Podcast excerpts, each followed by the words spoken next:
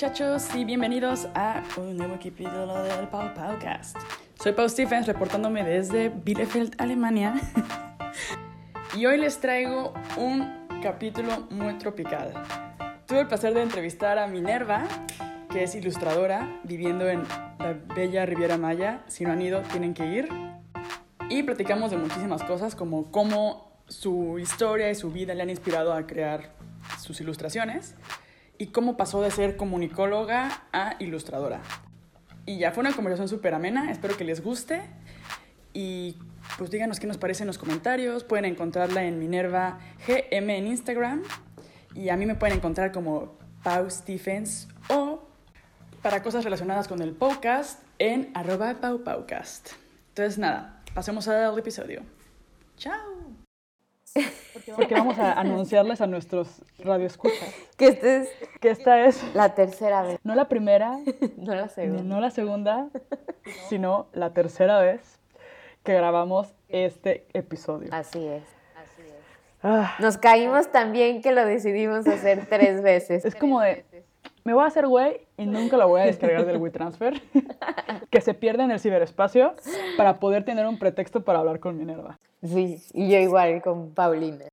Pero bueno, aquí estamos. Aquí estamos y lo bueno es que nuestras conversaciones son muy amenas. Así es. Pero lo que voy a echar de menos son los relámpagos que estaban en el podcast pasado. Creo que le daban un toque Ay, sí, estaban súper padres. Ok, Minerva, vamos a comenzar con la clásica y nunca bienvenida pregunta que es, ¿quién eres?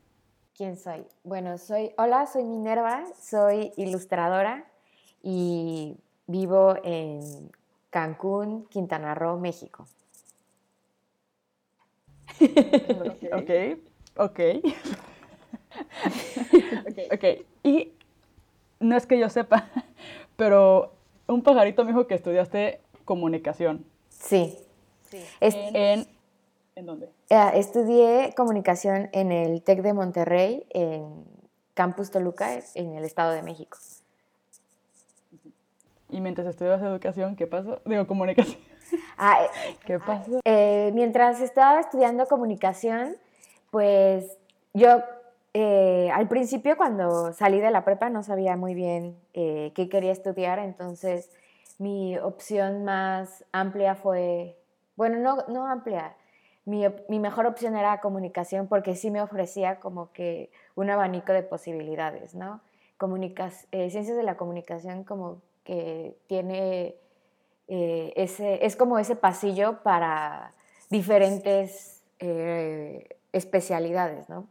Y creo que eso, se, las ciencias de la comunicación se acercaba más al lado creativo que en ese entonces yo sentía que debía dedicarme, pero no sabía bien si era publicidad, si era diseño, entonces me metí a comunicación.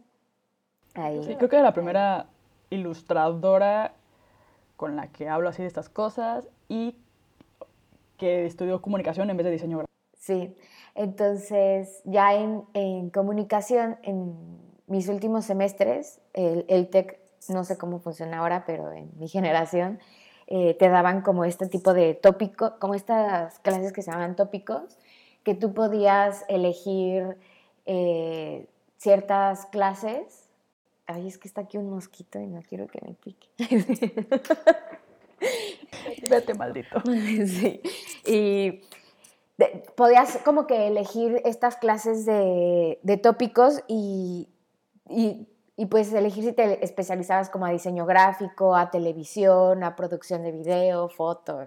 Y yo pues la mayoría de mis tópicos los tomé en diseño gráfico y en foto, creo. Ahí fue como que un momento clave porque en diseño gráfico y en diseño editorial que tomé, que fueron como las clases que más me, me marcaron, me di cuenta que pues que esto era lo mío, ¿no? El diseño editorial pero pues como siempre era de, no, tú eres comunicóloga, no puedes hacer eso.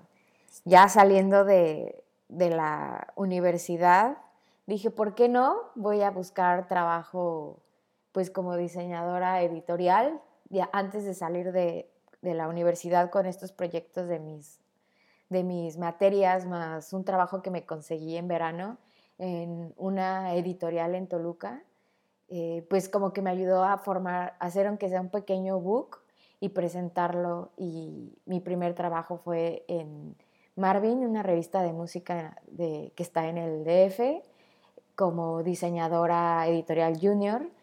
Y pues ahí fue cuando todo empezó a cambiar. O sea, creo que a partir de que empecé a trabajar en diseño editorial y tuve la oportunidad pues de estar haciendo uno que otro dibujito porque al final pues el diseño editorial te da esa posibilidad de pues de acompañar con imágenes, con ilustraciones el texto. Entonces ahí fue como que mi acercamiento más real con la ilustración.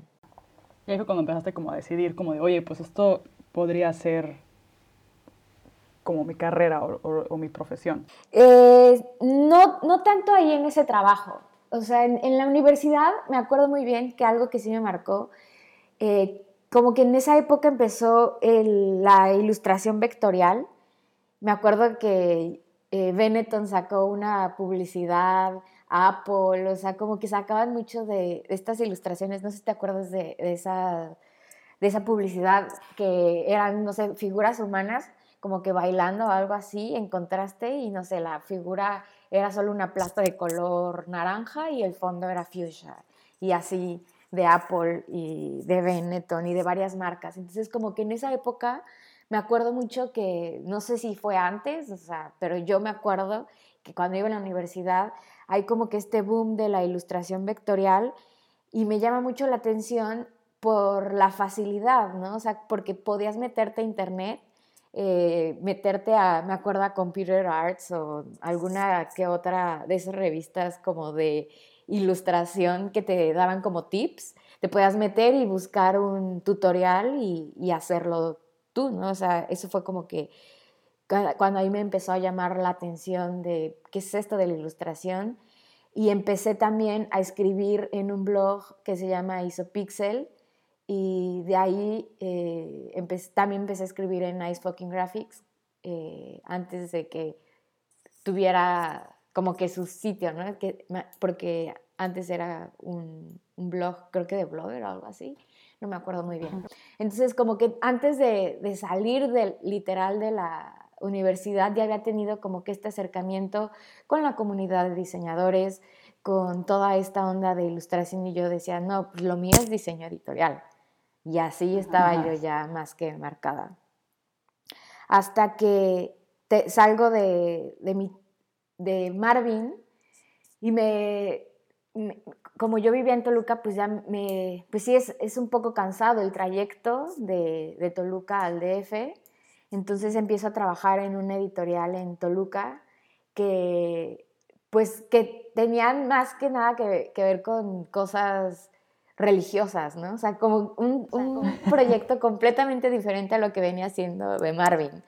Eh, era, acá en Marvin era, pues, te puedes imaginar, ¿no? Música, todo lo que a, una persona recién graduada le puede gustar, ¿no? Tenías fiestas, tenías conciertos, todas las ventajas del mundo editorial, pero de la vida, del mundo de la música.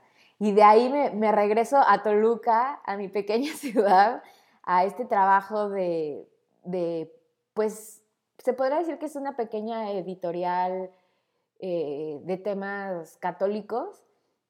Y ahí es cuando eh, exploto eh, la ilustración, o sea, puede sonar muy chistoso porque... haciendo vírgenes. haciendo vírgenes.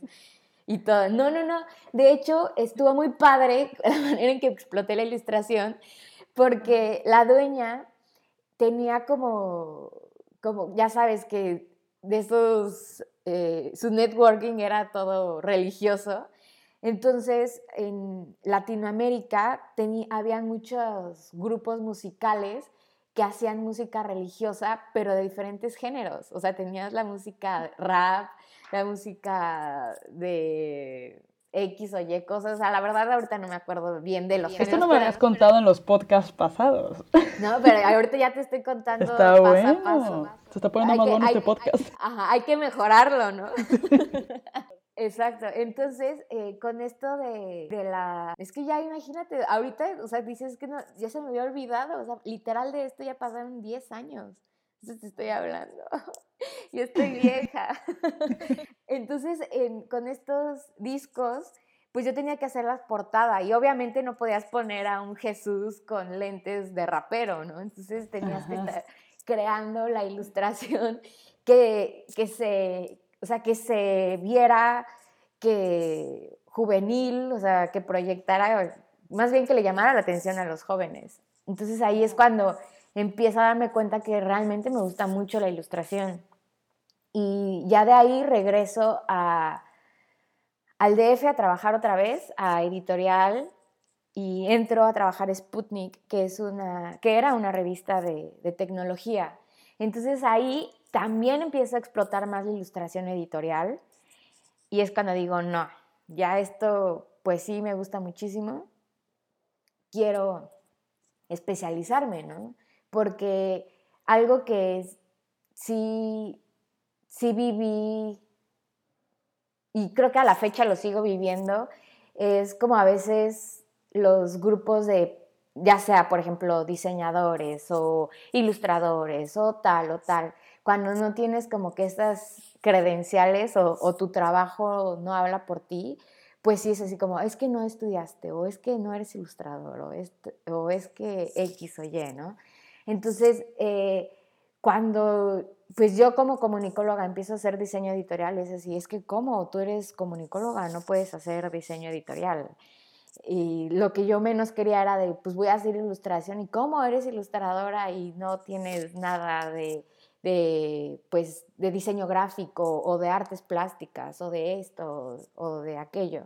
Entonces es cuando me empiezo a, pues, a buscar información de, de una carrera de ilustración y en el DF pues no encontré como tal así de diseño o ilustración como una carrera, no. Sí vi en España y la universidad donde, así que eran mis sueños que dije, wow, me hubiera encantado ahí estudiar, era Savannah College of Art and Design en Atlanta. Ajá. Sí, es que yo creo que ahorita a mí, a mí, también me pasa como que de repente digo, a ver, estoy haciendo cerámica y no tengo ningún curso en cerámica. Y luego de repente, por ejemplo, justo hoy compré como un canvas y dije, güey, no sé cómo, por ejemplo, si yo quisiera vender una pintura en acrílico o, wash o lo que sea de mis... No sé ni siquiera qué material es como el correcto como para armar esto y venderlo. O sea, como que no sé, porque nunca he tomado clases como de fine art o lo que sea, pero siento que ya muchísimas personas no como que ya lo aprendes todo en internet. Dije, no, pues luego busco un tutorial. como, ¿cómo vender una pintura y que sea de calidad? ¿O qué material debo de usar para hacer una pintura de calidad? entonces ya como que realmente todo el mundo en internet y yo creo que la mayoría de ilustradores, porque no existe una, o sea, no existen esas escuelas, o si existen son en lugares muy específicos, como tú dices, como en Atlanta, o sea, y pues no toda la gente tiene la posibilidad de irse.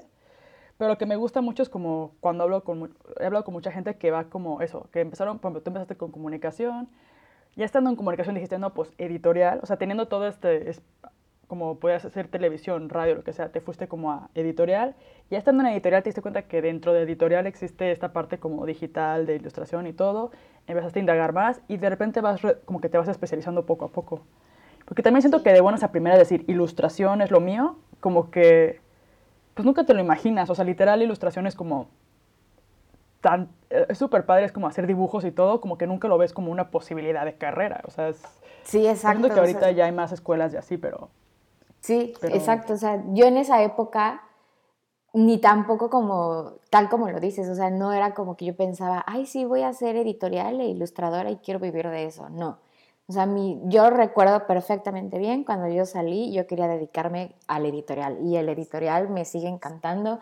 Sigo comprando revistas, libros, porque creo que es uno de los diseños que más me fascina y más disfruto. Y ya, como dices, no había una especialidad ni nada, y ya, o sea, ni modo de decirle, papá, ya me, me pagaste la universidad en el TEC y ahora, porfa, págame mi segunda licenciatura de, pero ahora en dólares. Pero, pero ahora en dólares. Pues así como que no era muy viable. Y, y no había, eh, pues, como, no, o sea, ya no me metí si a becas o algo, o sea, como que dije, no, ya, no es viable, bye.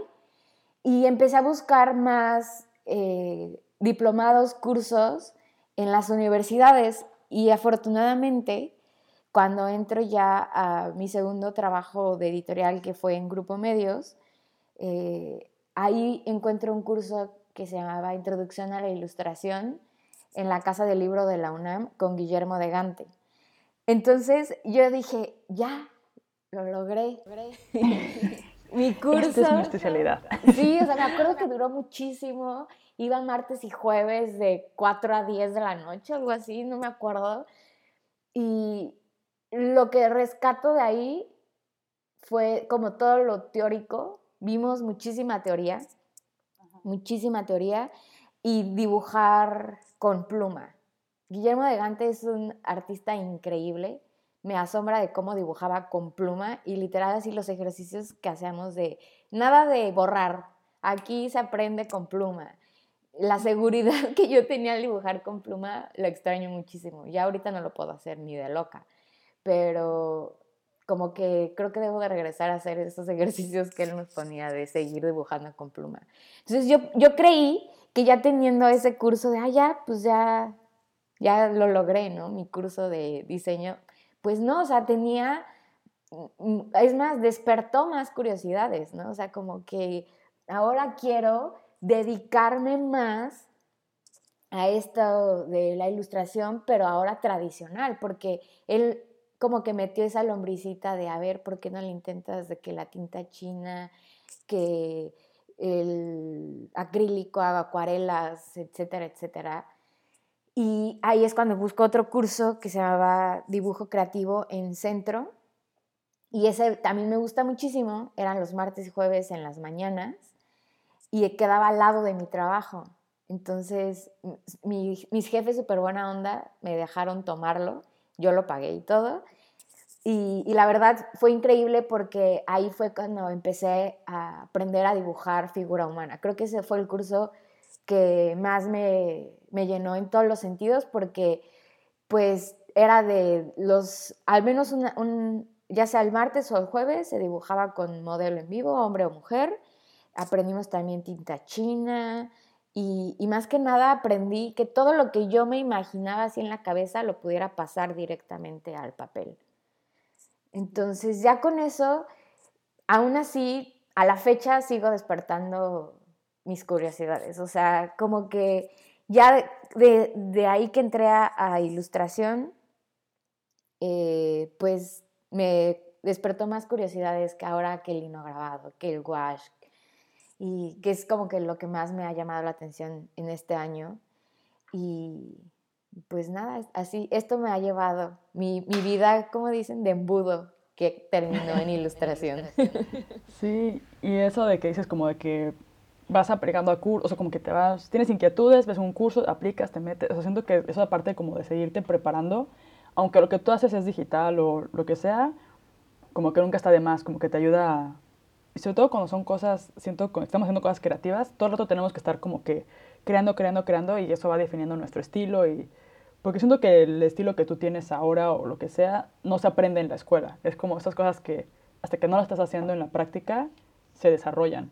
Sí, justamente. Y a este estilo al que llegué hoy, por ejemplo, hoy 2018, es muy diferente a lo que hacía en el 2008, ¿no? O sea, creo que así como yo salí de la universidad creyendo que mi vida iba a ser diseño editorial, ahorita, o sea, pasé por muchísimas cosas, eh, tanto en lo personal como en lo profesional, que me hizo, pues, probar, pues, ahora sí que otros puntos de vista que han repercutido en mi, en mi obra de ilustración. ¿No te, eh, te pasa de repente que, ahorita que hablábamos como de que no estudiaste la carrera de ilustración y todo eso, he escuchado últimamente súper seguido como en otros podcasts así, lo del síndrome del impostor o algo así? Impostor syndrome, syndrome, algo así. Que dicen que, por ejemplo, si te invitan a dar un, un taller o te invitan a dar una conferencia o te invitan a un podcast, como que de repente a la gente le da esta cosa al parecer, o, y que pasa muy seguido en los creativos, que es como, ¿quién soy yo para decir o para ayudar o para explicar esto? ¿Te, ha pasado a ti eso? O, o sea, que te sientes como... Inseguro de lo, no sé. Inseguro de, de ciertas cosas, sí, claro. O sea, a veces creo que, eh, no sé si le pasa a todos, supongo que sí, porque de repente también a los ilustradores que sigo eh, nunca falta ese post de que, ay, hoy estoy triste porque, no sé, mi trabajo X o Y. Pero a, mí en lo personal sí, sí me ha pasado que de repente puedo eh, pensar, no, esto no lo puedo hacer porque yo no hago, por ejemplo, lino grabado o yo no hago wash o eso, sí, sí me ha pasado. Ah, que sientes como que no te, no te toca a ti eso, como que tú no, como que quién soy yo para... sí, sí, sí, como que siento que hay, hay veces como en todo gremio de repente eh, hay como que cierto recelo y, y sobre todo, eh, bueno, no, no puedo decir sobre todo porque igual sería generalizar, pero sí he notado como que esos casos con el, ilustrador digital, de que si tú un día estás haciendo acuarela o wash o alguna técnica tradicional, siempre dices, ah, pero tú no seas tradicional. Así como, pues sí, o digital, pues sí, pero pues al final puedo probar todo, ¿no? Es como que de repente soy ilustradora digital y me casé con lo digital y nunca en la vida voy a hacer nada que no sea digital. Pues no. Siento que ahora ya no, como que está tan abierto todo con las redes sociales y como que tenemos acceso a aprender tantas cosas y todo, que, no sé, o sea, siento que a mí me pasa que descubro cada vez más cosas que me dan más ganas de aprender y que a veces digo, siento que estoy loca porque digo, güey, ya estás haciendo cerámica, ¿para qué te metes el más pedos? o sea, especialízate en algo, ya mantente ahí. Pero, por ejemplo, últimamente igual he estado como dibujando más, como que quiero hacer eso de, de hacer más, a lo mejor luego, no, me di cuenta que tengo que también limitarme, porque me llaman la atención tantas cosas diferentes, por ejemplo, la ilustración me llama mucho la atención.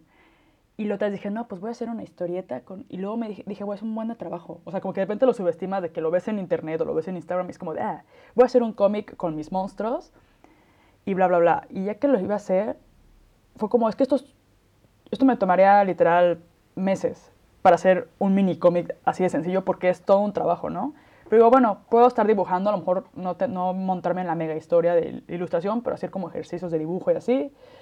Y el otro día vi una animación, es decir, una ilustración bien bonita de una animación que es como un muñequito que se infla y luego se destruye y así como que, como, y dije, ay, quiero hacer como algo así, un monstruo.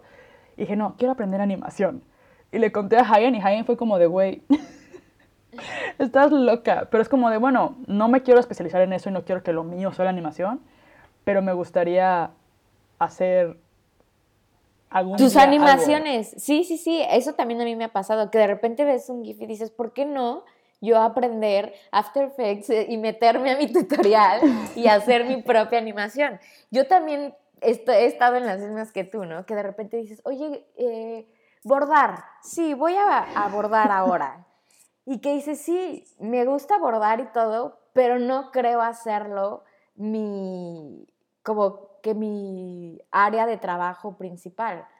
Claro. Y pero, pues no pierdes nada intentándolo. Pero yo creo que es muy importante sí saber cómo, lo que, porque creo que tú me contaste eso la otra vez, de hecho, en el podcast anterior, anterior, o el anterior, no sé, de que seas como que, que tú sabes que lo que tú estás haciendo ahorita como profesionalmente es ilustración digital, pero que te gusta también como que explorar con, con técnicas este, análogas y que a lo mejor, por ejemplo, lo de la exposición que dijiste que a lo mejor ibas a hacer me parece súper buena idea, pero sí me dijiste como de yo sé que como que no voy a hacer esto como que ya esto es lo mío, pero no por eso voy a dejar de hacerlo. O sea, como que sí saber marcar esa línea entre esto soy yo y esto es lo que estoy haciendo, o por lo menos por ahora, porque como dices, en cinco años puede que cambie y puede que lo tuyo de repente sea gouache o otra cosa. Pero como que de repente así ponerte límites, porque si no, siento que llega un punto en que hay tantas cosas que puedes hacer y está tan abierto como el espectro que, que te vuelves loco. a mí me pasa que yo me agobio mucho este, porque compré eh, los este, acuarelas, no sé qué, y luego me pongo a pintar y no me salen las cosas. Y digo, es que nunca vas, y ya quiero que me salga como super pro. Y no tengo la paciencia como de esa etapa como de, pues, güey, de aprendizaje, que probablemente me va a tomar tres años. No, sí, y que a mí también me pasa igual con el gouache, pero como dice mi, mi amiga Ana Sofía de Castañón, eh, también si quieres un día ver su trabajo, que tienes que empezar a perdonar como que esos errores y seguirle y seguirle dando y seguirle dando, pero pues sí te desesperas. Sí, eh, creo que sí es como que bueno como eh, delimitar. a mí, como dices, también me pasa de que quiero hacer esto, quiero hacer aquello y todo, pero creo que a veces no, pues no tienes tiempo y si, y si, bueno, como que este año es lo que más me ha gustado de haber conocido a más personas, que si tú sabes que tu amigo es bueno en animación y, tú eres bueno ilustrando, pues ¿por qué no se juntan? Que él anime, tú ilustras y sale un producto. Y así los dos están trabajando. Exacto. Sí, buscar como gente que complemente tus, lo, cosas que, tus intereses, ¿no? Cosas que te llamen la atención. porque a lo mejor no vas a ser el mejor animando y y para eso ocupas... Pero siento, que lo más importante en este caso es tener algo que sea tuyo. Por ejemplo, en mi caso siento que yo ya me siento más tranquila sabiendo que tengo la cerámica. Y que por lo menos eso lo tengo como que más o menos dominado. Porque todavía sigo aprendiendo. O sea, no lo domino al siempre. Digo, bueno, esto, esto es lo mío, lo mío es esto. Y ya puedo darme chance de explorar otras cosas y si la cajeteo, si no funciona, no importa, porque tengo este backup.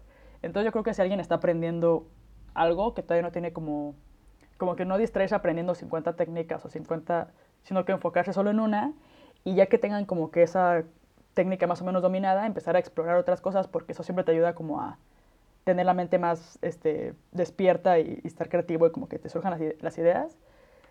Pero sí, es como que encontrar la fina línea entre el probar cosas nuevas y el ponerte límites, porque si no te puedes volver loco sí, te puedes volver loco y te estresas y te da ansiedad de que es que tengo que hacer esto y tengo que hacer aquello. Sí, es, muy difícil. Ana, Sofía Castañón, siempre se me olvida Castrejón, Castañón. Castañón. Sí la sigo en, Instagram, me encanta cuando hace sus videos que sale hablando y así, como que te explica cosas. Y dije, la voy a invitar al podcast, pero tengo que esperar porque como que intento diversificar como por zonas y ah, también por carreras. O sea, como que si hago de repente seguidos como gente de, de la Riviera Maya, sí, ilustradores, sí, sí, como que, aunque son diferentes, porque son, siento que, por ejemplo, ella trabaja con acuarelas. Sí, Entonces yo siento que lo que ella hace sí es diferente a lo que tú haces. Sí. Pero es, este... Sí, de hecho, este, estamos haciendo una colaboración juntas. Ya pronto te enseñaré. Sí, vi en Instagram. Y yo sí, quiero amigas como ellas. pues ya ven a México, ven a visitarnos pronto. Iré en el próximo año, en febrero. En febrero, ya dijiste. Ya dije. Pero sí. Cuéntanos de tu experiencia con, con la residencia que hiciste, que esa historia me gusta. Cuéntamela por tercera vez.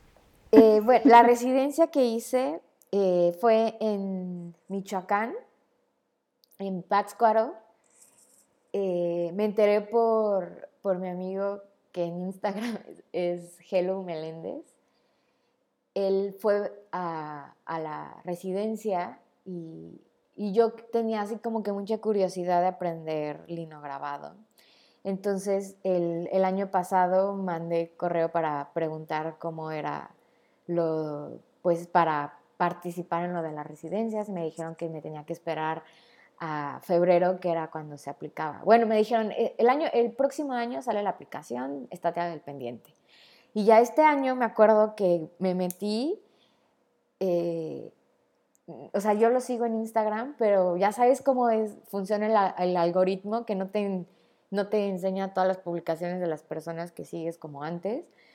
Y por suerte, así como tres días antes de que se acabara el, pues la fecha límite vi eh, que ya estaban empezando a aplicar, entonces pues hice mi carta, junté mis imágenes, las envié y, quedé eh, aceptada. Fui, fui, en este julio, fui, fue una semana en Pátzcuaro y fue algo pues súper increíble porque eh, fue convivir y vivir con artistas y con Artemio Rodríguez, que es así un maestro en, en lino grabado. También fuimos al taller eh, Martín Pescador del maestro Juan Pascó, no, no, sé cómo se pronuncia su apellido, creo que sí es Pasco. Eh, y pues creo que ahí también fue como un descanso completo de la computadora, porque para nada toqué una computadora, a lo mucho tocaba el celular. Todo el día era estar eh, usando las gubias, el linóleo, reír, trabajar y estar como rodeado con todas las personas, porque la verdad que todos mis compañeros que me tocaron en la residencia eran unos maestros así impresionantes de grabado. Entonces, verlos trabajar, que te preguntaran, que tú preguntaras, que te dieran tips, oye, no, agarra así la gubia o ese, hace esto, o sea, fue como que una experiencia que, que, no, que nunca voy a olvidar y que pues que al, al final me dejó marcada. Tengo que terminar mi proyecto de residencia, que ya espero empezarlo en una semana y media, que termine ya todos mis proyectos por fin y ya empezarle a dar a, a ese proyecto del grabado y ya empezar a que me empiece a doler la mano derecha. Sí, de tanto. de tanto. Ah, ¿Cómo se dice? Gubiazo. Ajá, del gubiazo. sí. Y siento que eso se ve súper padre. O sea, yo cuando lo, lo, veo en Instagram, de hecho también me compré unas, hace como un año, me compré unas gubias de esas y me compré los, pero nunca terminé. Hice que un mini monstruito y ahí, ahí murió. Porque sí es como muchísimo trabajo. Pero ya cuando lo logras, sí, está padre. Y lo padre de eso de las residencias es que conoces gente creativa, estás, sales de tu entorno, ves un entorno completamente diferente. Porque este fue en, Michoacán, en Pátzcuaro. En, en Pátzcuaro. Sí, la verdad estuvo bien lindo. También fue muy diferente a lo de acá porque ya aquí está es muy tropical, entonces fue irme completamente al, campo, a despertar con, con, otros pajaritos, se escuchaban hasta los burros, patos, eh, un buen de perros, entonces como que ruidos eh, bien diferentes, el paisaje también diferente a lo que estoy ahorita acostumbrada. Y creo que eso también me, me ayudó eh, porque, bueno, en, unos años para acá he resaltado mucho la figura femenina y la naturaleza, pero siempre, como enfocándome en, en, esa, como en ese mood mexicano. No así mexicano de, de como se conoce internacionalmente, que el cactus, el sombrero, ajá, y el chile, sino como en, algo que, que, puedes decir, ah, pues se puede sí puede ser muy mexicano. Entonces, ir a Michoacán y estar en Pátzcuaro y también nos llevaron a Tacámbaro, estar viendo como es los pueblitos, de cómo era México, más personas también eh, que se visten con sus trajes típicos, eh, también fue como algo eh, diferente, que, o sea, que me abrió el tercer ojo, ¿no? Y también estar en la biblioteca de, de Artemio Rodríguez, tiene una biblioteca de libros ilustrados y de arte impresionante que te quedas así como, wow, me quiero llevar todos estos libros a Cancún. Para volver acá al pueblo cuando ya no quiero estar, cuando me canse de todo lo tropical y de la playa azul turquesa. Ay, sí. Que siento que ese es un eh, entorno que inspira. Yo cuando veo así de que en Instagram, como que, como que las ilustradoras que sigo de allá o artistas o así, digo, no, pues es que claro, qué buena vida. Pero siento que sí, después de unos meses sí puede ser como un poco agotador y se ocupas como que salir de tus vacaciones eternas, de tu mood tropical y ver otras cosas. Pues sí, o sea, como que a mí la verdad sí me está gustando vivir acá por el clima. Pero sí, sí se, o sea, sí, se me, sí me gusta ir a otros lugares siempre y cuando no, no sufra de frío, la verdad. Porque, o sea, en esta vez que fui a Pátzcuaro, estaba lejos. O sea, sí sentía frío, pero tu chamarrita y ya, ¿no? Bye, ya dejas de, sentir frío. Pero ya cuando es ese frío horrible de que estás con ropa térmica, dos chamarras, pues tú, tú muy bien lo entenderás que viviste en Polonia y Sufro demasiado. En, Alemania y que además de ahorita ya viene el invierno, ¿verdad? Sí, winter is coming. Son como seis meses de de invierno. De frío. En Polonia llegamos a estar a menos 10 grados.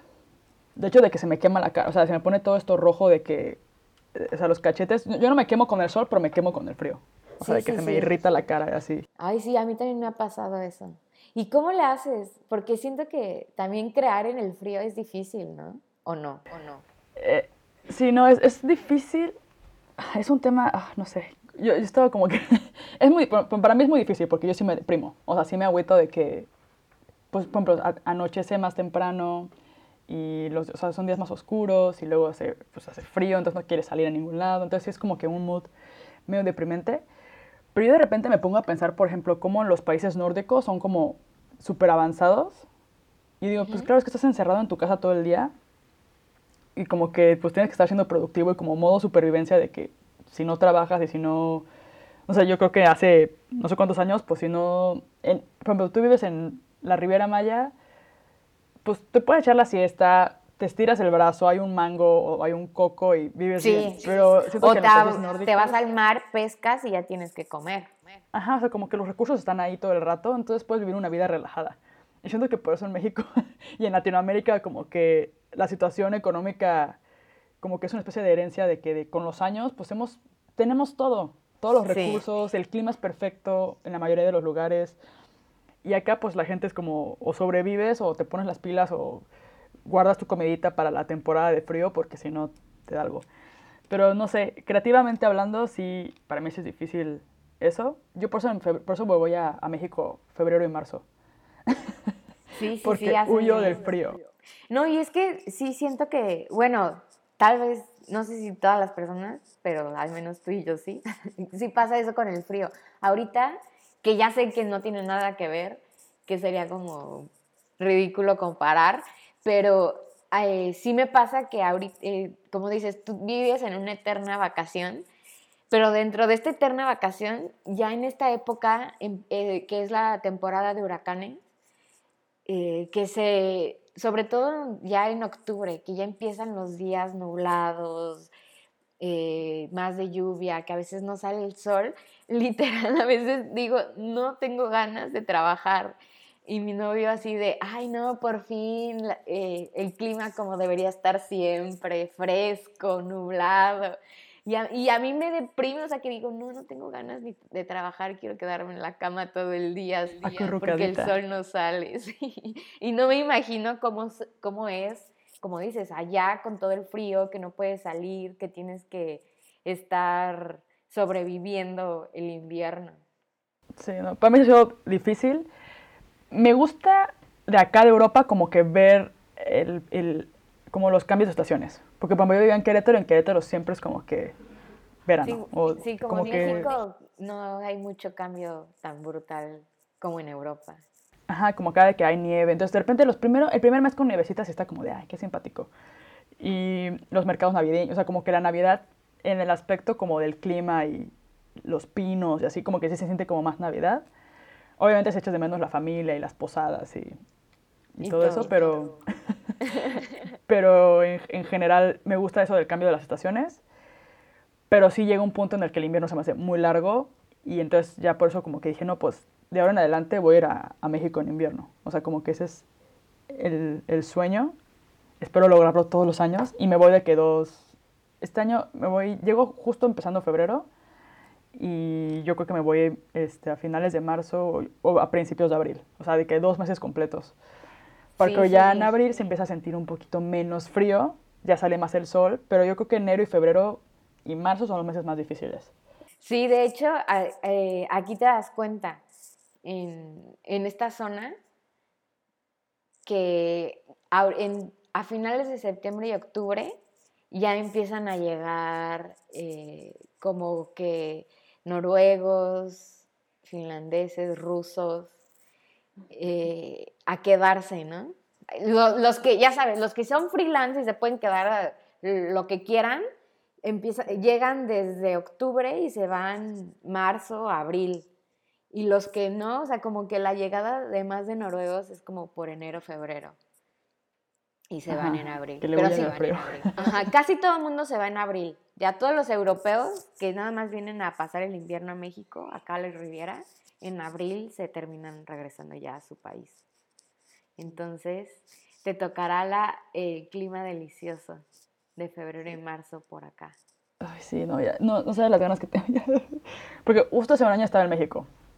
En octubre del año pasado estaba en México, disfrutando la buena vida, comiendo de todo. Ay, pues sí, ya cuando, cuando, vengas a, en febrero le digo a Ana Sofía y nos vamos hacia un cenote o algo.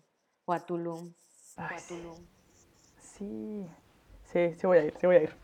Ya está. Riviera 2019. Sí, ya, Pau, tienes que venir. Tienes que venir. Sí, no.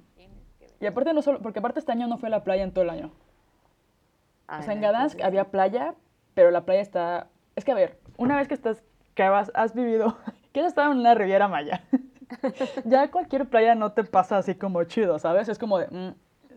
Y la playa de Gdansk, aún en verano, es súper, o sea, el mar Báltico es como súper frío, se llena porque todos los polacos pues van a esa playa y sienten que y se pone súper sucia, entonces es como, de, no voy a entrar. En, en, por ejemplo, en invierno era muy bonita. Recuerdo que había nieve y había cisnes y era como de, güey, ¿qué pedo con que en el mar hay nieve? O sea, eso se ve súper bonito. Pero el mar no está congelado ni nada. Hubo un, o solo un día que sí se llegó a congelar este, parte del mar porque estábamos a menos no sé cuánto y hace muchos años en teoría sí se congelaba. O sea, que se veía como que la ola hacía medio, o sea, como congelada. Ahora ya en teoría los inviernos son menos fríos. Y yo con cara de, no manches, no quiero saber cómo era antes. Qué horror. Sí, no me imagino si antes eran más fríos, qué horror. Pero bueno, sí, sí me hace falta playa, definitivamente. Definitely. Me falta playa y no solo playa, me falta Riviera Maya. Sí, ya ven. ya me puse piqui. Pero ahí te iba a preguntar, ah, te iba a preguntar, Instagram. Cuéntame de tu experiencia con Instagram, buena y mala. Mi experiencia con Instagram, la verdad, yo al principio era así como de esas haters cuando Instagram empezó, que, que todo el mundo empezó a subir sus fotitos de filtro y eso. No sé si te acuerdas cuando empezó. Que nadie sabía usarlo y que era como simplemente tomarte el selfie y compartirlo. Ajá, exacto, la foto y eso. Entonces, eh, cuando me compro mi iPhone 5, lo recuerdo muy bien. Eh, le bajo, que en esa época era el iPhone. Era el iPhone, era uno blanco. Ay, cómo me encantaba ese celular. Eh, compré, bajé el Instagram y dije, ay, bueno, voy a empezar. Y como pues dije, sí, las fotos, o sea, al final yo, mi trayecto del, del DF era del DF al trabajo y, y, a mi casa, o sea, no era como, sí podías tomar fotos y todo, pero pues no era como que todo el día pudieras tomar. Entonces empecé a, a, a hacer más dibujos y pues a subir cada día un dibujo, un dibujo, un dibujo de hecho, era hecho con estilógrafo y todo. Y ahí es cuando empiezo a conectar con más creativos del DF, empiezo a conocer a más personas y, pues de ahí siento que Instagram se convirtió en mi red social favorita porque conecté con muchas personas increíbles, eh, muchas personas eh, también de diferentes partes del mundo. imagínate, Instagram nos hizo conocernos a ambas. Entonces eh, fue así como, como que ha sido una red donde he podido conectar súper bien y que me ha tratado bastante bien. Y experiencia mala, pues así como experiencia así mala, mala, no, no puedo tener. O sea, puedo tener con, o sea, como mala en qué sentido? ¿Qué te no sé, em, como de, que te hagan comentarios así, te hagan bullying o... bullying o algo así. No, fíjate que eh, no he tenido en, Instagram como bullying o, o, troleo, no. Pero sí he sufrido bullying y troleo de internet pero no en Instagram, fue en Flickr. que gané, Flickr Que gané un concurso en Flickr y, todos fueron a comentar así que mi, diseño había ganado porque era fresa, porque seguro mi papá era el dueño de, la empresa, así un buen de, de, bullying, pero feo. Ya otros ya ni siquiera hablaban de mi trabajo, más bien casi como que todo el bullying ni siquiera hablaba de, de, solo de mi trabajo, sino ya también era en contra de mí, ¿sabes? Pero en Instagram afortunadamente no, no, he, no he sufrido como que ese bullying feo, solo fue en triste Flickr. que ya nadie ni usa. Según yo ya nadie usa Flickr. Porque aparte es de Yahoo, ¿no? O sea, como que ya, ya fue. Sí, como que ya fue, pobre Flickr. Ya, si usas Flickr, deja de usarlo. Tú, radio escucha. No, ya no, ya no lo uso. Usa Instagram. Usa Instagram. ¿Y psicológicamente no te afecta? Eh, ¿El bullying? No, el Insta bueno, a mí me afecta psicológicamente. Ah, Estoy perturbada porque me... Me ha pasado últimamente, por ejemplo, por la ciudad en la que vivo. Cuando veo gente de que, no sé, eh, conviviendo así, o como que están en una ciudad como chida o así, yo digo, es que porque yo vivo en Bielefeld, bueno, ahora es como vivo en un pueblo en Alemania, ¿sabes? Y me entra como el que todo mundo comparte, que yo digo, bueno, cuando yo vivía en México tampoco hacía tantas esas cosas, pero de que mis amigos en México así, y me comparo, o sea, comparo en ese aspecto como dónde vivo. Ah, ya, ya, como, ya, ya. Como que el trabajo no lo hago tanto porque siento que el trabajo sí es como, por ejemplo, yo podría, porque yo lo, siento que soy muy honesta con mis redes sociales, por ejemplo, yo en YouTube comparto de que literal todos mis traumas y todo lo que sale mal y bla, bla, bla, pero yo sé que si yo quisiera, pudiera hacerlo como soy súper cool, ¿sabes? O sea, como que podrías sacar solamente, ay, se rompió el monstruo, lo escondo. Sí, sí, sí. o se ve feo y, y, lo fakeo. Entonces, como que en eso no me afecta tanto porque yo sé que podría también venderme como todo es perfecto.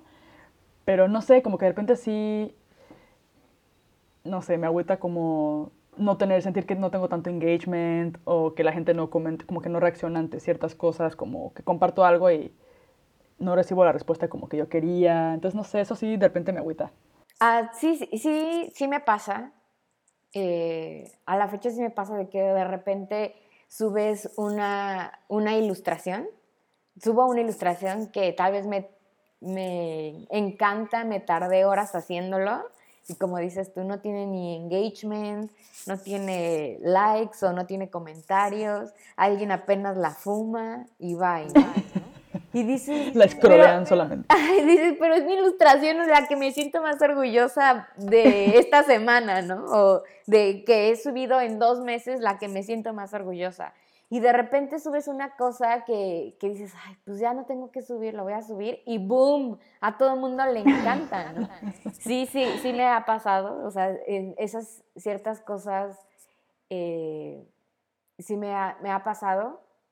Pero creo que eh, tienes que, ser, ser fuerte y tomarlo como es. O sea, eh, o sea, sí lo analizas, eh, ahora sí que, sea como una medición y, y va, o sea, como que la verdad que Instagram ya ahorita, o sea, no me paso horas en Instagram porque como dices, sí es a veces frustrante, o sea, a mí me ha pasado que cuando todo el mundo piensa que porque vivo en la playa, mi vida es de vivir solo en la playa, ¿no? De, ay, hola Pau, bueno, ya me tengo que ir, ¿eh? Ahorita me voy a ir a, un cenote a nadar.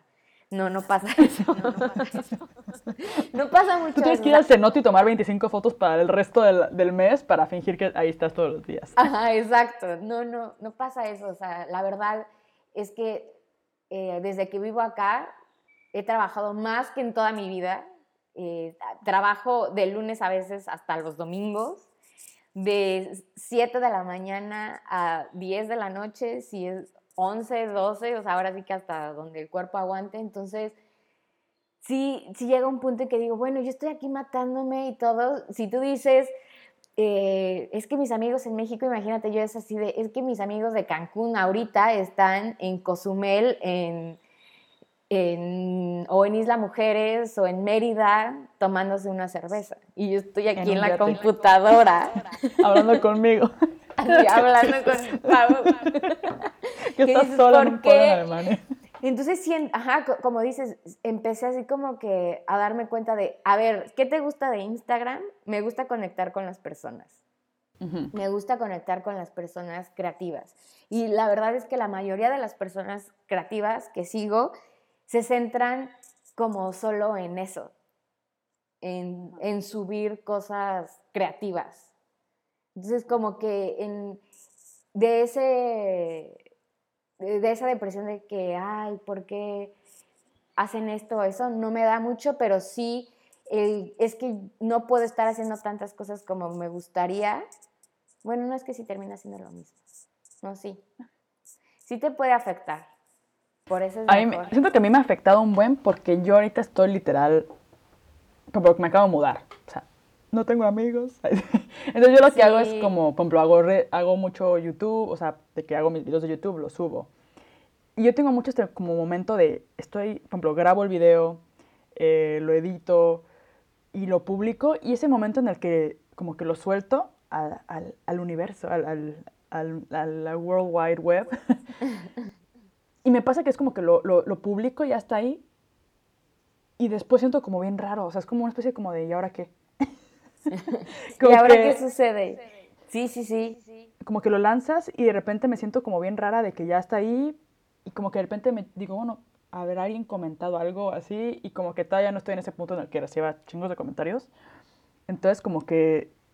Pero siento que por eso, como me acabo de meter clases de alemán intensivas, de que lunes, martes, jueves, porque ocupo tener como otras actividades que no sean solamente estar yo sola haciendo monstruos o grabando videos o grabando el podcast. Pero creo que lo del podcast también lo hice un poco por eso, como por interactuar con más gente. Porque de repente hubo un punto en el que mi trabajo se volvió súper solitario. O sea, de que estoy sola en, en, el taller, sola, bla, bla, bla. Sí, sí, y siento que, sí. que si no lo controlo, entonces todo lo que veo lo veo en redes sociales. Todas mis interacciones son en redes sociales. Y llega un punto en el que te vuelves súper loco. Entonces dije, no, ya, ocupo amigos reales. O sea, y ocupo salir y al rato vamos a ir a cenar con unos amigos de Hagen y aunque no son como personas creativas, porque también de repente me volví bien mamila como de, no eres creativo, pues no eres mi amigo. Solo me junto con gente cool.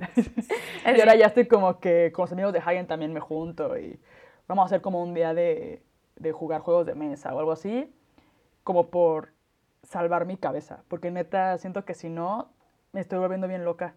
Pero yo creo que tú sí tienes vida normal, o sea, tú sí trabajas, publicas te vas a la playa, te vas a tu cenote. No, no creo. Creo que a veces, o sea, como que yo no he, compartido así, no comparto tanto sobre mi vida, sobre mis altas y bajas, o tal vez nada más sobre mis altas, público, sí estoy muy feliz y eso. Sobre las bajas, como que no sé, que, que no me gusta publicar muchas cosas así de mi tristeza o algo, porque como es, yo me considero una persona hipersensible, la verdad.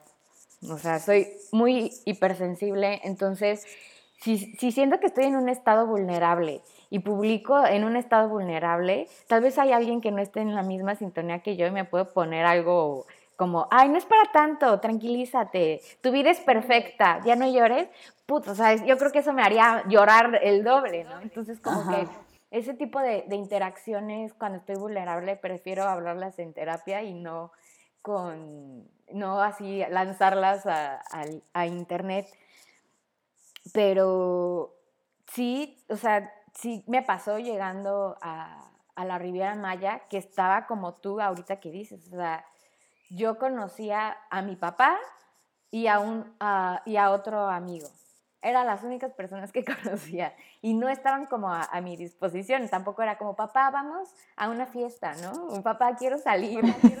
que no, papá, hay que ponernos pedos juntos. Sí, o sea, que sí lo he hecho con él, pero pues como que dices, no, o sea, necesitas, ajá, necesitas otras personas, necesitas trabajar, o sea, sí trabajar y hacer esto y todo, pero empezar a salir. Y, y así fue. Y a la fecha, o sea, creo que también mi trabajo, eh, me puedo considerar que mi vida es como tú, o sea, no sé si esto sea lo que le pasa a las personas que trabajan desde su casa, pero yo igual, yo estoy sola, o sea, mi novio también trabaja desde casa, entonces, pues estamos como que acompañándonos, pero como él sí, sí sale más seguido por trabajo, de que tiene que ir a juntas o algo, pues a veces yo me quedo completamente sola y hay veces que puede ser jueves y tal vez no salí en toda la semana. Ni siquiera el estacionamiento. Bueno, sí, porque salgo a pasear a, a, a, mi perro. O sea, de estar al menos aquí abajo, a la alberca o algo, nada. O sea, a veces tengo alberca y no, a veces no la toco ni en un mes. Entonces, como que siento que sí es eh, como que esos bajas y altas que de repente tienes, me considero una persona feliz, obviamente, pero de repente sí me, me lleno de trabajo o tienes X o Y preocupación y ya por más creativo, por más eh, followers que tengas, por más likes que tengas, pues no te va a resolver nada de tu mundo real. Y yo creo que lo que dices de que, por ejemplo, de la vulnerabilidad, yo, como yo sí comparto cosas como medio vulnerables, nunca personal, o sea, no soy tan, de, o sea, mi vida personal, por ejemplo, con mi pareja y eso, nunca comparto nada. O sea, no es como de, hoy me peleé con Hagen y le aventé un jarrón. ah, no es cierto.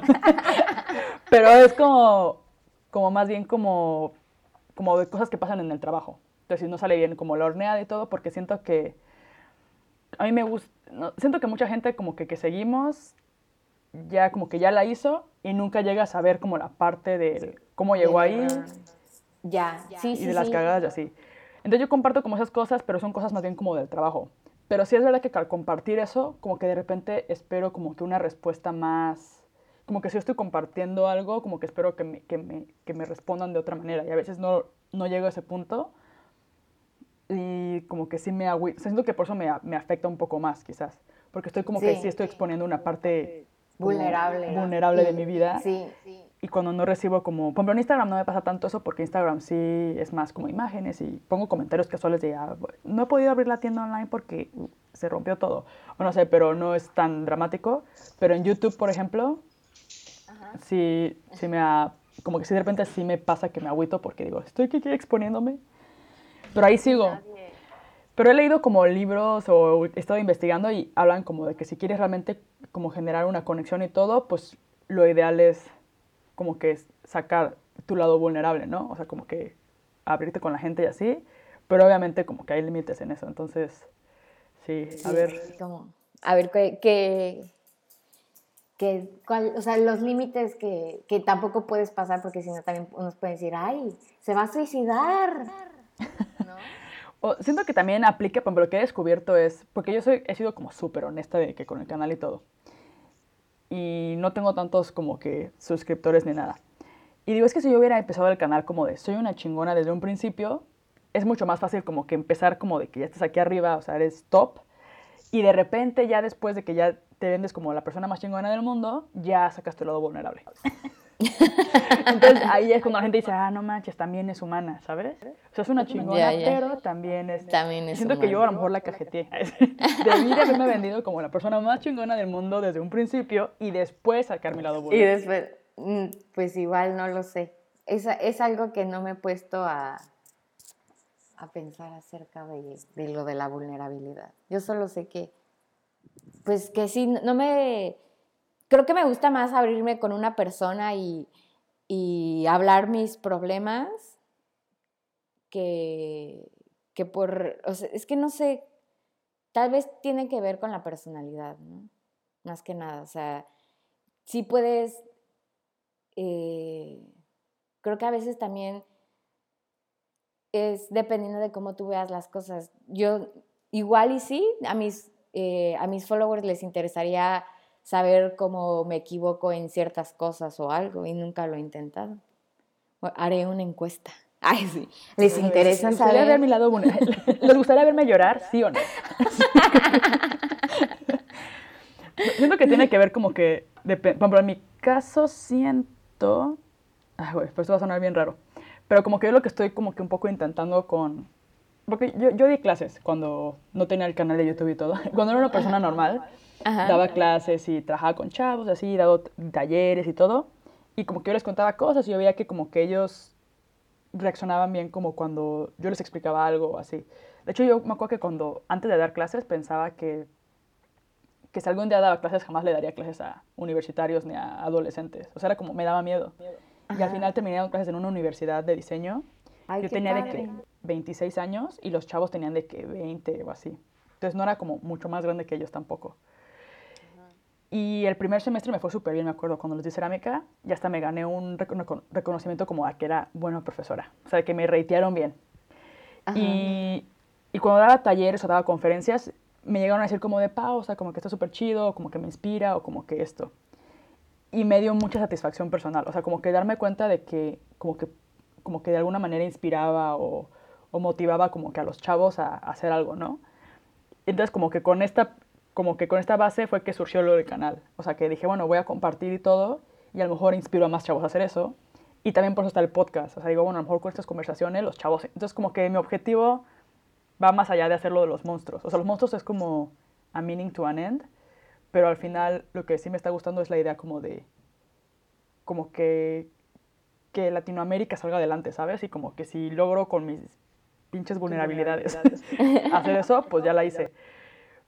Eh, pero sí, entonces por eso como que he intentado como que generar este vínculo mucho más profundo con la gente que, que ve lo que hago. Ah, ya, ya. Pero yo entiendo que no aplica para todo el mundo, ¿sabes? O sea, yo entiendo que no es como que no todo el mundo quiere meterse en la cabeza de los chavos, quiere influenciar a la gente de repente a que... No, pero al final, pues está padre lo que haces, porque los, o sea, al final podcast que, que estás haciendo no te centras, como dices, no nada más en ilustración, o sea, estás como en todo el mundo creativo y creo que resta más que nada paciencia. ¿Cuánto, cuánto tiempo llevas subiendo los videos? Dos años. Pero tengo que decirlo, eran super, los primeros sí son súper malos, güey. No, pero es que así, así pasa, te juro. O sea, cuando alguien me pregunta, ¿cuándo empezaste a ilustrar? O sea, yo empecé a ilustrar así que hacer ya un proyecto de ilustración, de que decir, ok, este proyecto de ilustración lo vas a hacer tú en el 2009. Y estamos en el 2008, 2018. 2018. Entonces todo el mundo puede decir, Minerva, llevas, ¿qué serían? ¿Ocho? Nueve años.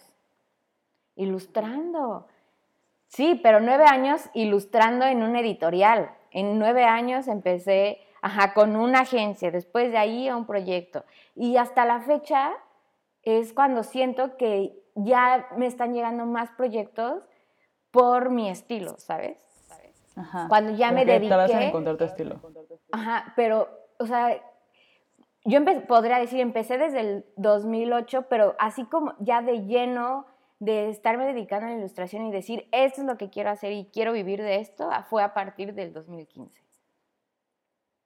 que fue un periodo de tres años de estarle eh, chingando, de estarle trabajándole y que ha tenido sus frutos y que, pues sí, como dices, de repente sí es, sí es tardado, o sea, sí te pasa que, que llegues y digas, oye, mi ilustración llevo subiendo un mes completo ilustraciones y nada más no siento número de ventas o número de followers o número de engagement, que tal vez puede ser muy superficial, pero que a la vez ahorita es como un medio para dar a conocer tu trabajo y quieras o no, te conecta con clientes o con, o con personas, o sea, clientes me refiero a que te pueden, eh, o sea, por ejemplo, en tu caso, ajá, que te quieran comprar un monstruo o... Eh, en una empresa o algo, o sea, que te salgas de todo, eh, ya es como, como tu ventanilla, como tu tiendita en, línea que, dice algo de ti. Entonces ya no, eh, creo que a veces eh, hay muchas personas que dicen, ay no, es que las redes sociales son malas o esto, aquello. Creo que a mí, a mí me gusta verlo desde el lado más positivo al menos en Twitter e Instagram he tenido muy buenas experiencias de estar conectando con personas reales y, que todas estas cosas, como decimos, sí te pueden agüitar porque al final ya es un, un medio para presentar tu trabajo y quieras o no, te va indicando qué tanto le gusta a la gente. Tal vez no a todo el mundo, pero al menos al círculo cercano que tú sigues o que te siguen, ya sabes si le gusta o no le gusta. Y, ya, y te empiezas a dar cuenta de muchísimas cosas, o sea, como por ejemplo, a mí me encanta el rojo y subes una ilustración en rojo y a nadie le vibra, o sea, que dices, ay, hasta te pueden poner, ¿por qué cambiaste de paleta? O que tú de repente te despiertes un día y dices, quiero hacer un monstruo negro. ¿Por qué, ¿Por qué ahora hiciste tu monstruo negro? Porque se me antojó, quise experimentar o algo. O sea, ya cualquier cosa que haces siempre va a tener, que hacer, no, una calificación. Y aunque, aunque unas te pueden afectar y otras no, pero siempre van a estar presentes. Y como que te van guiando en lo de, a ver, voy por buen camino o no, no estoy viendo por buen camino. Pero claro, como que te estás poniendo ahí y yo, como yo sí me pasa que espero como que, pues yo hago, por hago los videos de YouTube y yo no sé, o sea, sí tiene anuncios y todo, pero te juro, o sea, llevo dos años y, llegan, y me ha pagado YouTube una vez mil pesos. En dos años, o sea, estamos hablando de no sé cuántos videos. Y es como de gracias, AdSense, apestas. Sí, o sea, pero, pero creo que todo esto es paciencia. A mí me caga. Siento que mi manera de medir, como no es económicamente, es por comentarios o por como followers. Entonces digo, ok, ¿voy por buen camino o no voy por buen camino? Si como que al final mi recompensa por lo que estoy haciendo es eso. O sea, no es una remuneración económica, es como que sabe que le está gustando a la gente. Y si no le está gustando a la gente, al final es como de, a lo mejor debería de hacer otra cosa. No, creo que, no, igual y no, o sea, yo la verdad... Sí, es paciencia también. Algo, algo que, que, me ha, que sí me ha gustado de, de, todo este andar, es que yo jamás así en la vida esperaré, esperé que me siguieran tantas personas, que ni siquiera para unos pueden decir, ay, son súper poquitos, o para otros pueden decir, son muchísimos. En fin, los que sean, agradezco a cada uno de corazón que me siga pero jamás lo esperé y jamás fue así como que en un momento eh, lo... O sea, como que llega un momento en que tú empiezas a compartir tu trabajo y ya pasó. Pero ya cuando estás en este medio y que dices, tengo un buen de followers y de estos followers nada más el tanto porcentaje les gustó mi publicación algo puede andar mal. O no les gusta, o no los ven. Entonces es cuando ya empiezas a leer y dices, ah, no, sí, es que tiene que ver la hora en que lo postes. Es que tiene que ver el día en que lo postes. O que dices, ahora ya, ajá, que dices, qué miedo ya compartir, que te llenas de tanta información. Entonces lo que yo ahorita sí estoy como en, ese canal de lo que quiera compartir, lo voy a compartir. Si me voy a tardar un mes en compartir algo, qué bueno. Si me voy a tardar un día, también. Porque a veces sí, no me, no me pasa como que todo eso, o sea, sí es así como diferente. Sí. Y es cansado, o sea, las redes sociales es súper agotador, como el, ¿qué voy a postear hoy? Es como de, güey, no hay nada que postear, ya está. no te estreses. Sí, o sea, yo por ejemplo esta semana llevo sin postear nada, ni una historia, ni nada. Que dices ya, y puse creo que una historia esta semana y ya. Y que, que sí, al final eh, es un trabajo extra que haces y que tal vez no, no se ve y no se refleja tanto, ¿no? Porque ya antes las redes sociales era como de, pues nada más de informarte casual y todo, pero ya en, de unos años para acá se transformó en tu carta de presentación, entonces es de, tengo que ir subiendo, tengo que ir actualizando, pues, porque al final todo se mueve, si tú no te mueves, todo el mundo se va a seguir moviendo. Sí, es parte del trabajo. O sea, ya tienes que tomar la foto chida y todo y publicarlo y, y no Sí, o sea, es, parte, es un trabajo, literal. Sí, y que requiere un buen de paciencia, la verdad. Yo cuando empecé, o sea, en 2015, que estaba, eh, que llegué a Playa y que empecé a trabajar más en diseño gráfico, sí hacía ilustración, o sea, más que mi trabajo editorial, sí, pero no era 100% ilustración, ¿no? Entonces subía muy pocas ilustraciones a Instagram, a Facebook, que llegué neta a decir, yo creo que ya no voy a hacer ilustración. Ya, no, ya no lo voy a hacer, lo haré cuando se me antoje y ya creo que la ilustración no es lo mío. Literal, eso pensaba en el 2015 algo, o sea, de esos pensamientos que dices, pues sí. Y seguía haciendo proyectos, pero yo decía, pues yo creo que el próximo año igual ya la cierro, igual no, no estoy dando. Y de repente este año me están saliendo muchísimo más proyectos y espero que así sea los siguientes años también. Pero creo que todo se basó en que decía yo, sí la voy a dejar, pero algo muy dentro de mí me decía, si le gusta o no a la gente, no es tu problema, tú lo haciendo. Y lo seguía haciendo. Y mira, por seguirle haciendo caso a eso que me decía, no, no, no, hasta me acuerdo que le dije a mi hermana, me dijo, no, estás loca, ¿por qué dices eso? y sí, es lo, mismo, es lo mismo que te digo a ti, no pierdas paciencia. Ok. Sí, siento que aquí la, como la moraleja es no expectativas de las redes sociales y no compararte en las redes sociales. Y ya con eso, lo demás es bueno, o sea, ya lo que es hacer networking, conectar con gente, compartir tu trabajo. Y también yo creo que eh, es eso como tampoco el tomarte, no tomarte en serio y divertirte, o sea, no tomarte en serio de que, no me refiero de que, ay, te burles de ti mismo o algo, no, sino que tampoco digas, ay, no, es que no tengo tantos followers, no, no soy buena ilustradora o no soy buen, eh, ¿cómo se dice? Ceramista. No, ¿verdad? Esa palabra no debe existir. ¿O sí? sí? Ceramista sí existe, pero yo no me considero ceramista.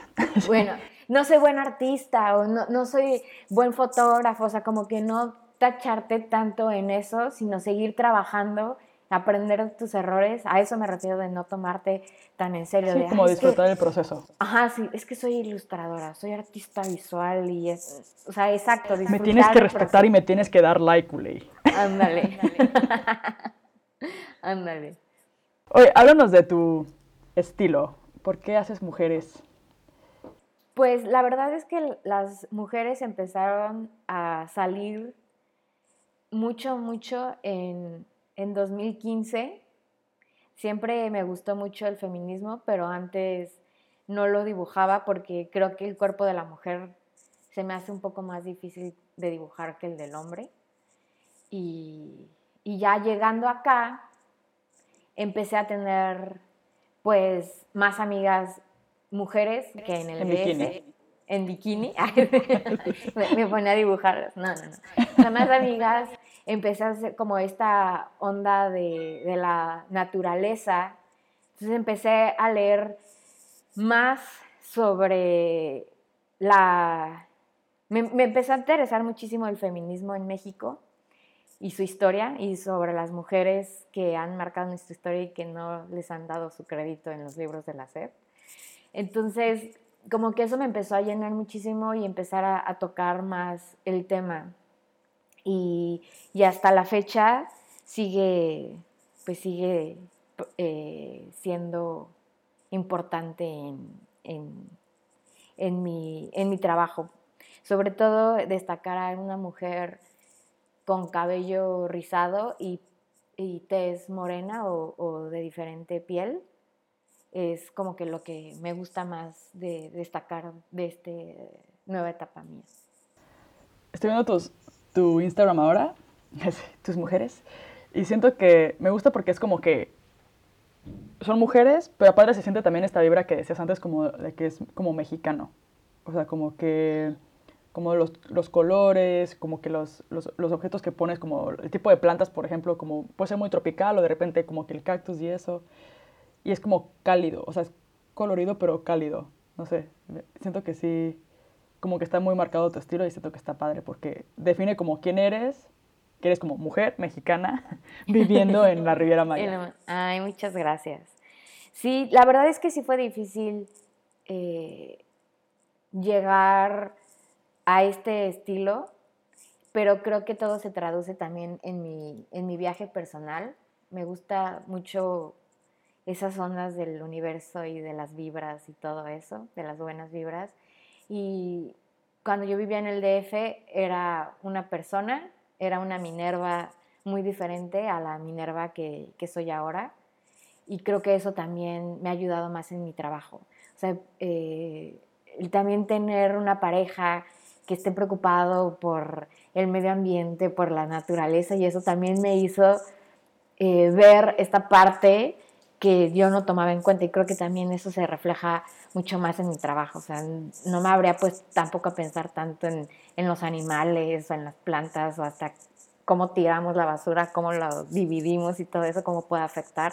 Y, y todo eso es en mi vida actual. Entonces, eh, creo que algo de lo que me gusta de mi trabajo es justamente ese reflejo de mi vida. O sea, yo puedo ver mi trabajo de antes y decirte, sí, ahí estaba pasando por esto y esto y esto y esto.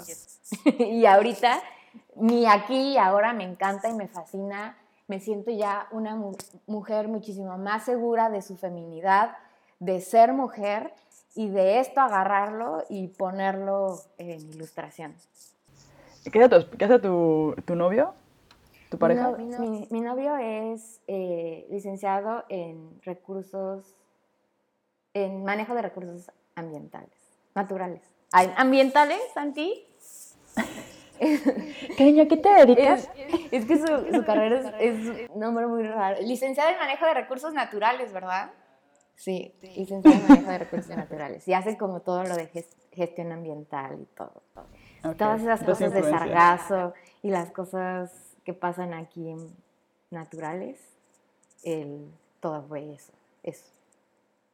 Ah, sí, no, pues sí, sí, como que complementa muy bien lo que hace, sí, sí, reflejado. Sí, la verdad es que sí experimenté también muchas cosas, o sea, como que conocí con él un mundo natural que no se me pasaba, pero así, por aquí, o sea, por ejemplo, ir a liberar tortugas, bucear, cenotes, lagunas y cosas que yo era súper, súper traumada. A mí nunca me ha gustado nadar en el mar o en cenotes o algo porque digo, qué raro, que, hay debajo, no? O sea, un peso o algo.